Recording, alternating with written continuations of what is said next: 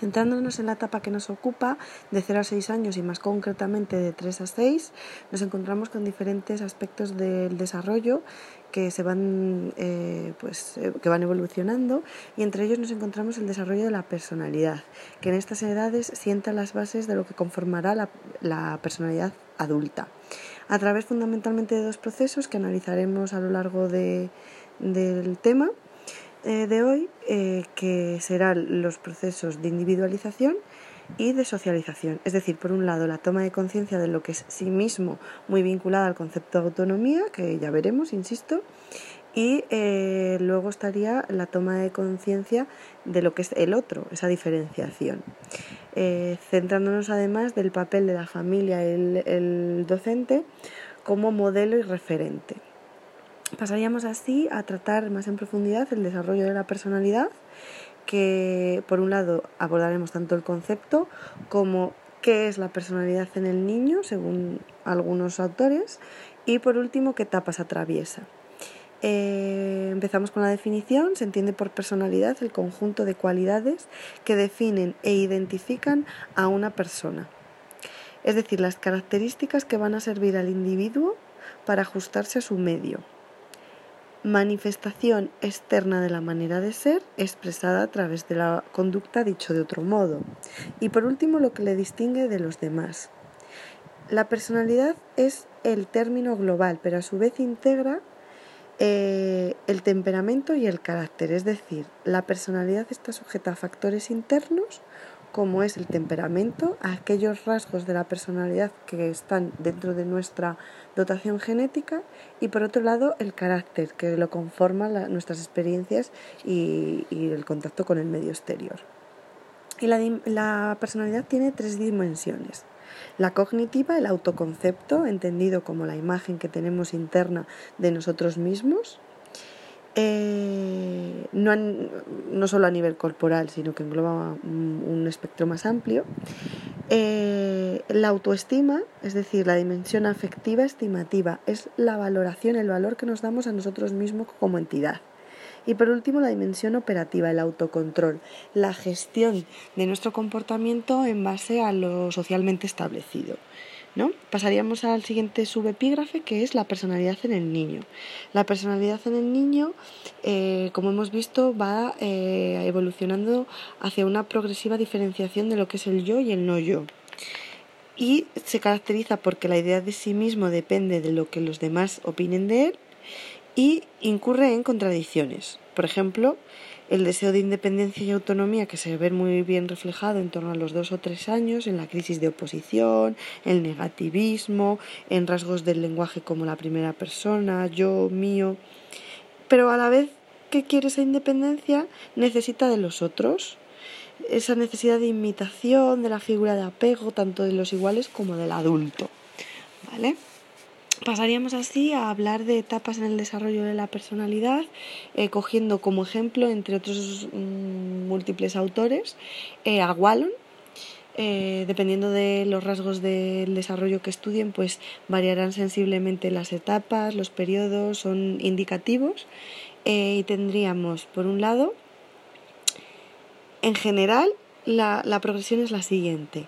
Partiríamos de una diferenciación a partir del propio cuerpo, una diferenciación corporal con ayuda del otro, en contacto con el otro, sobre todo con el igual, con el grupo de coetáneos, lo que es mi cuerpo y lo que es del otro. A partir de ahí, de esa diferenciación corporal, una vez que se alcanza, llegaríamos a la, em, a la diferenciación psíquica, intrapsicológica de lo que es mi, mi personalidad, mm, mi ser interior, ¿no?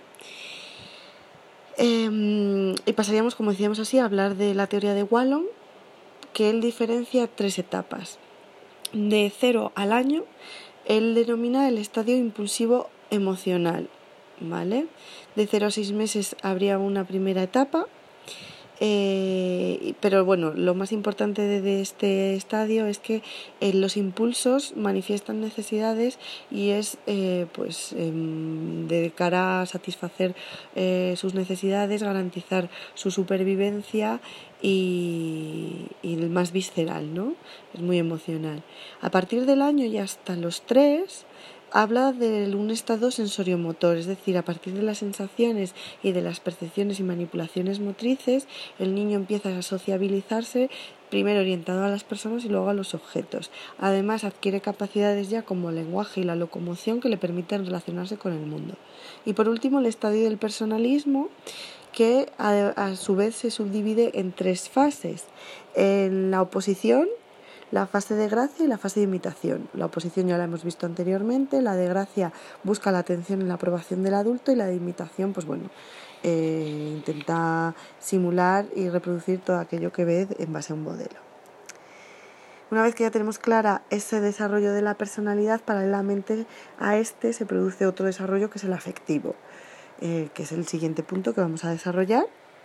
Empezaríamos eh, con una primera fase en la que el bebé responde con un mismo tipo de respuesta emocional a situaciones vitales o estímulos diferentes, fundamentalmente el llanto. Al principio es un llanto eh, no diferenciado y progresivamente va a ser más controlado y un progresivo control emocional para terminar con la construcción de sentimientos, ¿vale? Eh, Además, en el desarrollo afectivo es muy importante la búsqueda de estímulos sociales, que sigue la siguiente secuencia.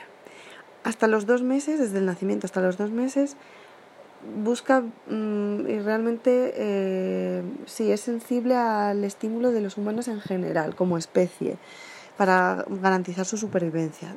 Y a partir de los dos y hasta los seis ya empieza a discriminar entre conocidos y desconocidos. Y es en torno a los ocho meses y hasta los dos años donde aparece la crisis de, eh, rechazo a los desconocidos. Eh, se establece la figura de apego, eh, que veremos más adelante, analizaremos más con más detalle. Pero bueno, es en esta etapa donde su figura, su núcleo duro de afecto eh, tiene su, toda su atención y rechaza eh, fervientemente a los demás.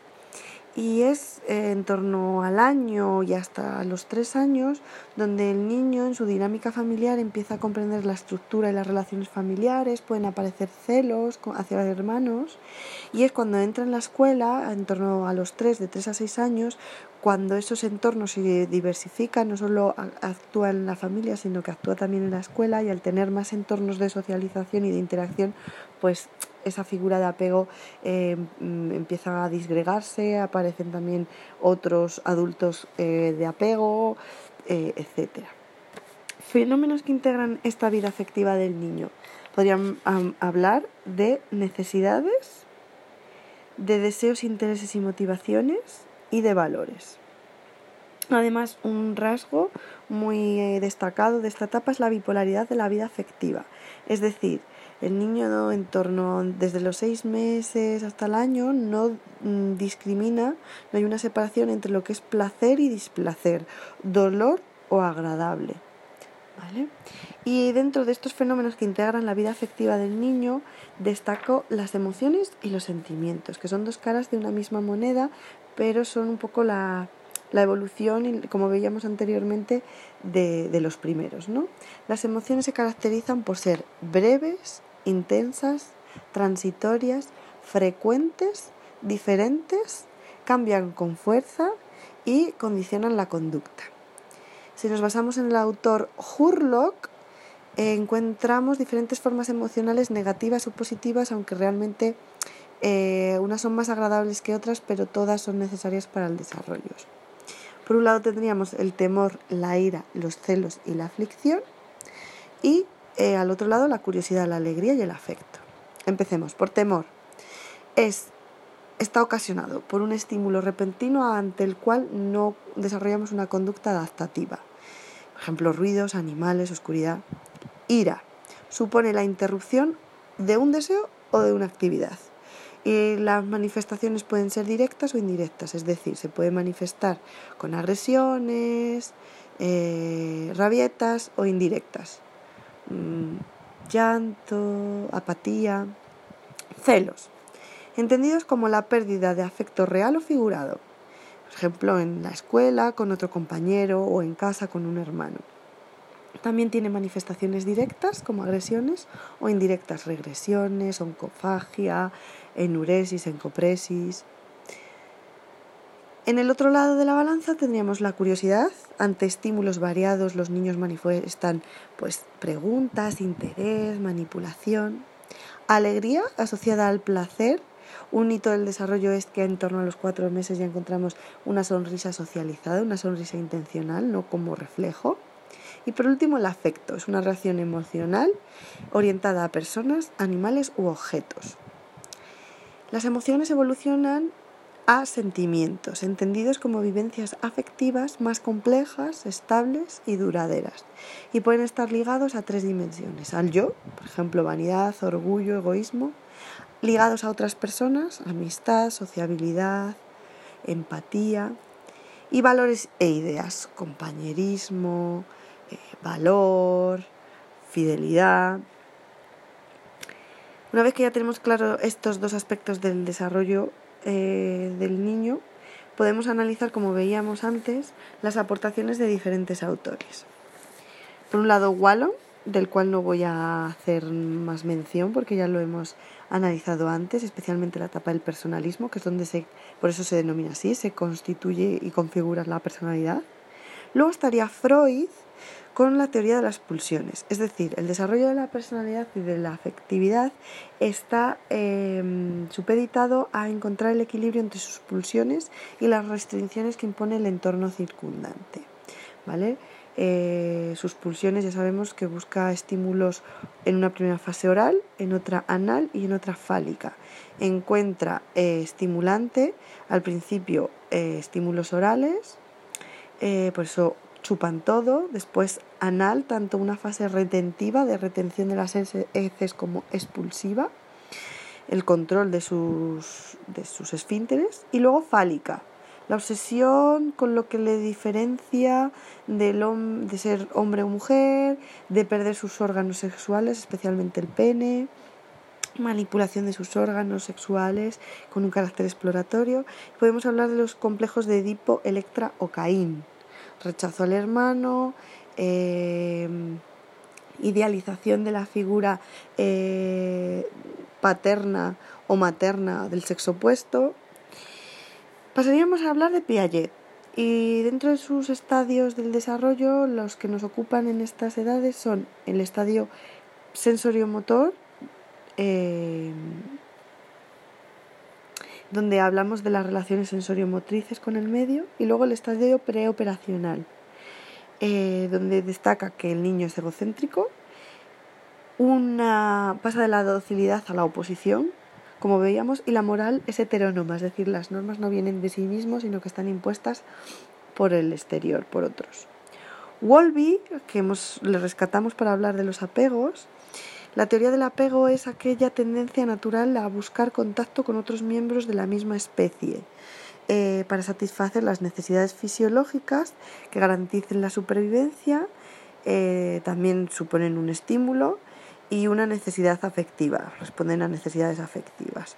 Por un lado estaría la madre hasta el año y a partir del año lo supera y entran en juego cuando entran al colegio otros miembros de la unidad familiar, incluso el maestro o los iguales. Luego tendríamos a Erickson. Para él la personalidad se desarrolla constantemente a lo largo de la vida en ocho niveles. Primer nivel, de la confianza en la desconfianza. Segundo nivel, de la autonomía a la vergüenza y duda.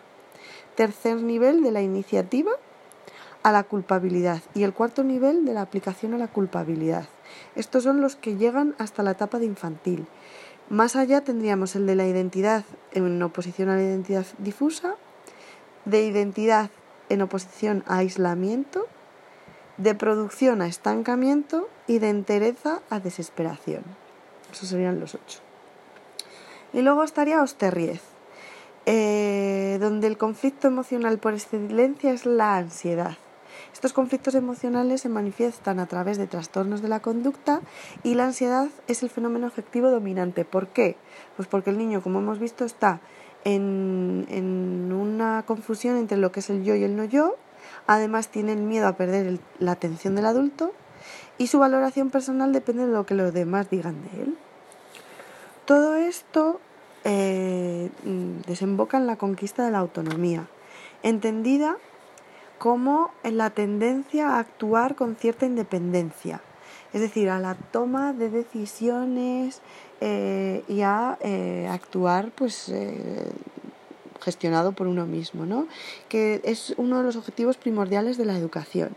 Implica, como veíamos al inicio del tema, dos procesos, la individualización y la socialización.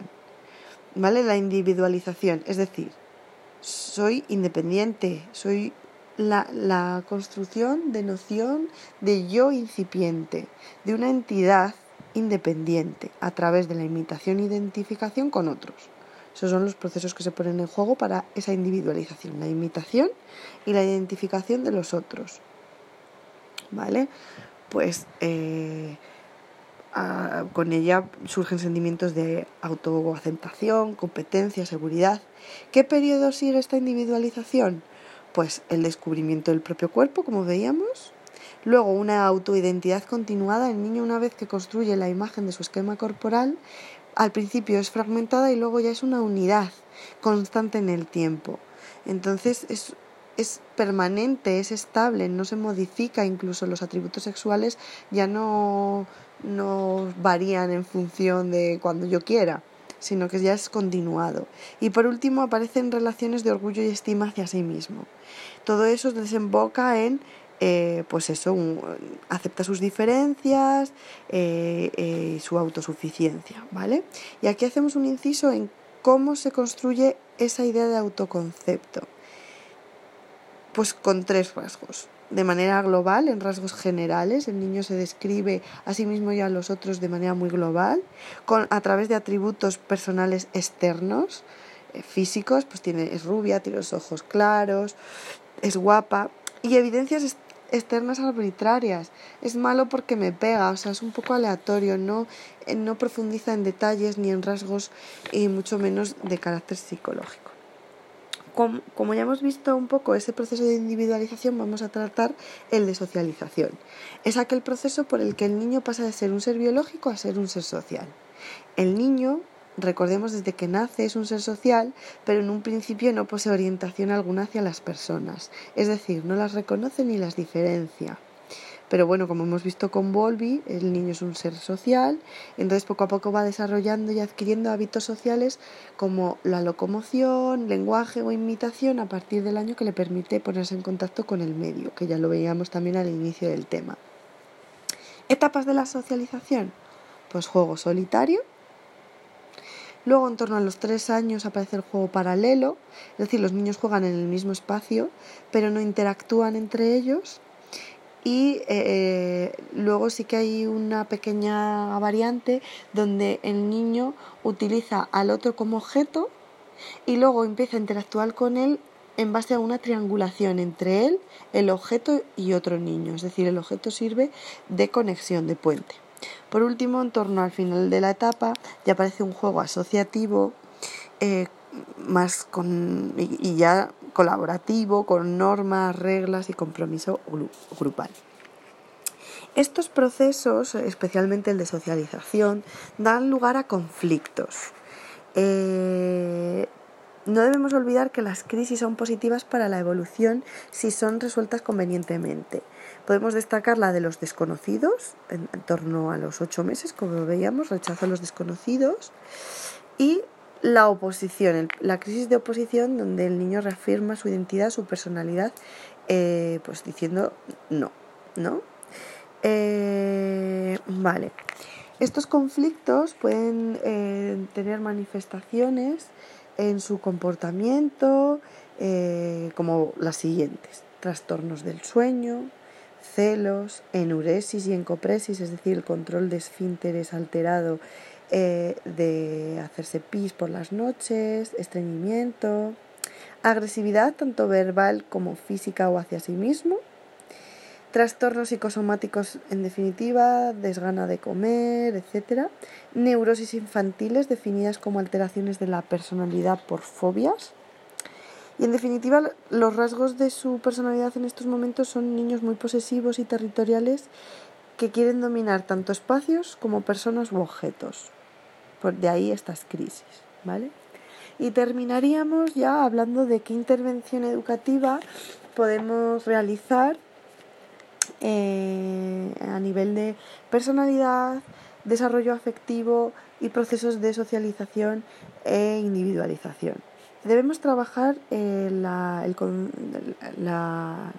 tratamiento del autoconcepto eh, vinculado a esa identidad personal, dejarle al niño libertad, creatividad, eh, fomentar aprendizajes intuitivos, exploratorios, adaptarnos a sus necesidades, a su nivel de maduración, a sus intereses, fomentar la participación, la iniciativa, valorar el error como algo positivo, eh, permitirles esa autonomía, la capacidad de decisión y en iniciarles un poco en ese autocontrol, en la resolución pacífica de conflictos, en, un poco una introducción efectiva en la sociedad circundante, ¿vale? Colaborando en base también a normas. Podemos hablar aquí de eh, un tipo de metodología o de corriente entendida como la disciplina positiva, donde procuran que eh, la el lenguaje hacia los niños sea respetuoso, firme, pero afectuoso, eh, enseñándoles los límites y las consecuencias lógicas de sus actos, no de manera arbitraria y ni mm, y cuidando mucho también el no perder eh, los nervios eh, del adulto y muchos mensajes equivocados que damos que generan al niño dependencia del adulto, eh, puesto que buscan nuestra aprobación y valoración todo el rato externa. Em, les estamos todo el tiempo coartando su libertad, dándoles modelos, estereotipos. Entonces, bueno, cuidar eso, siempre desde el respeto, ofreciéndoles seguridad, siendo conscientes de que somos modelos de conducta y evitando las recompensas y también los castigos, siempre hablando de consecuencias lógicas previamente informadas y consensuadas y eh, que los niños poco a poco vayan construyendo una automotivación, una motivación intrínseca que no dependa de la valoración externa. Las propuestas en el aula pues pueden ser desde el rincón de la calma hasta dinámicas de asambleas eh, colectivas donde puedan eh, resolver los conflictos y se haga un seguimiento eh, de entre todos qué soluciones se pueden dar y si han sido efectivas o no. pero bueno, podríamos extendernos con un montón de dinámicas. Eh, que por falta de tiempo no podemos reseñar ahora mismo. Eh, y bueno, como conclusión, eh, decir que es importante conseguir una acción coordinada de todos los grupos que interactúan con el niño para que tanto los objetivos que nos planteamos como los mensajes y los modelos sean coherentes que no generen inseguridad con el fin último de construir una imagen positiva de sí mismo y una integración efectiva en la sociedad circundante que pueda desenvolverse convenientemente en el medio.